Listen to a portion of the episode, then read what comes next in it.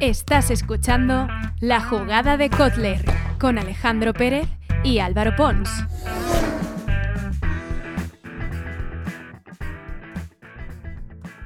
Muy buenos días, marqueteros, marqueteras, amantes del deporte y bienvenidos una semana más a La Jugada de Kotler.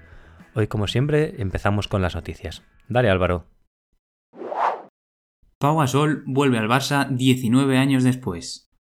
Con unas cuentas en números rojos y unas audiencias a la baja, el regreso a España de la estrella del NBA supone un gran impacto para el baloncesto nacional.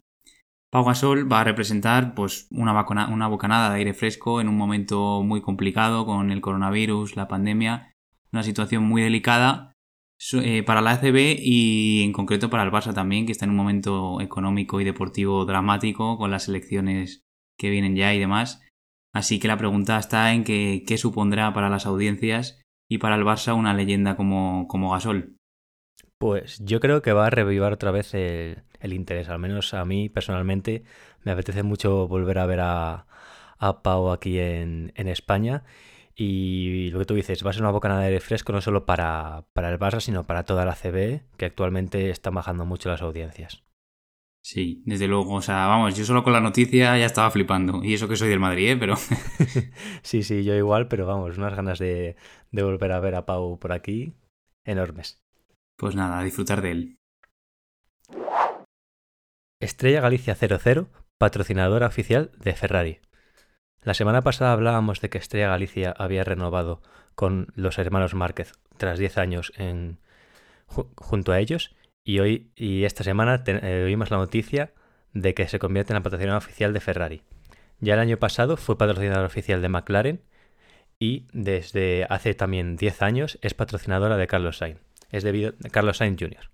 Es gracias a esta, esta relación que se ha firmado este nuevo acuerdo.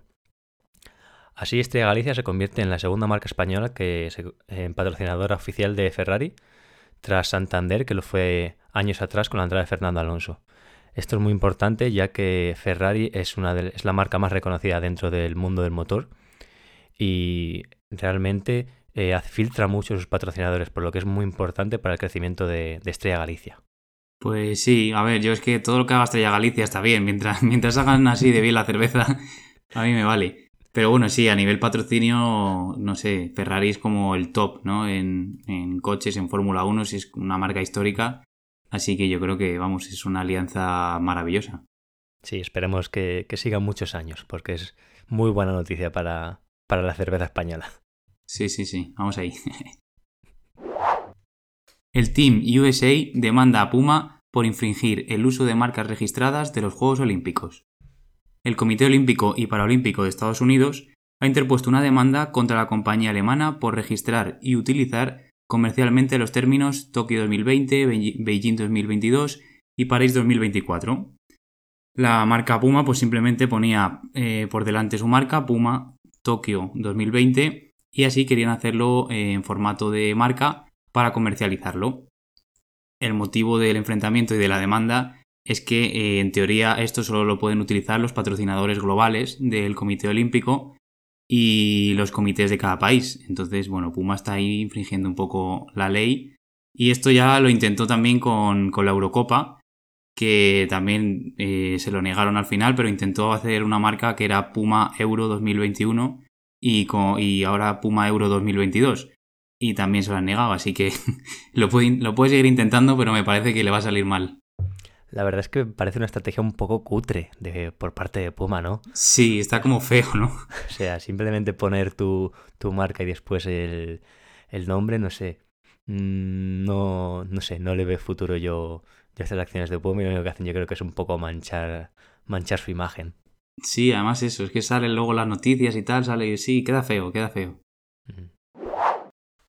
La FIBA firma un acuerdo a varios años con Twitch la Federación Internacional de Baloncesto le transmitirá aproximadamente 600 horas de partido de baloncesto en vivo cada año y fomentará la co-creación de contenidos. Esta es la primera federación internacional que firma un gran acuerdo con Twitch. Eh, gracias a este acuerdo, eh, varios partidos de la FIBA se retransmitirán por la plataforma de Amazon y también se creará una red de, creadores de contenido propios y ajenos en diferentes países, lo que eh, dará pie a una creación de contenidos como no se ha visto nunca dentro de esta plataforma en cuanto a este deporte. No sé cómo, lo ves, Álvaro, este, este acuerdo. Bueno, una maravilla, otro movimiento mágico de Twitch que sigue creciendo y al final se va a comer a YouTube, al final van a tener razón. y como siempre... sí, sí, total, ¿eh? vamos, están siendo noticias cada semana. Y luego Amazon por ahí siempre metido, ¿eh? yo no sé cómo lo hacen, pero siempre por ahí. Hay dinero, hay dinero por ahí. Patrocinio a cambio de televisión. Budweiser emitirá partidos de la NBA en Brasil. Es la primera vez que un patrocinador de la competición norteamericana de baloncesto adquiere derechos para emitir sus encuentros. La marca de cerveza, que es patrocinador de la competición, se ha hecho con los derechos para emitir los partidos de la NBA de manera gratuita en Brasil.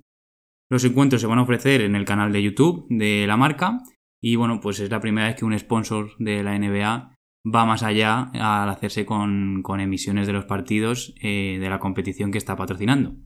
Así que, bueno, por lo menos un movimiento cuanto menos creativo y novedoso de Budweiser que veremos qué tal funciona.